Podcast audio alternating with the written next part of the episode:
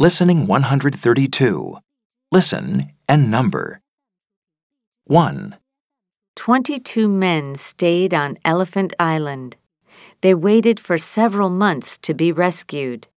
The island was frozen and very cold. They made a house from their lifeboats by turning the boats over and making windows.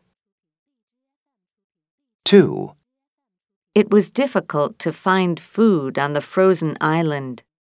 They ate meat from penguins, seals, and fish cooked on a fire, but they were hungry a lot of the time.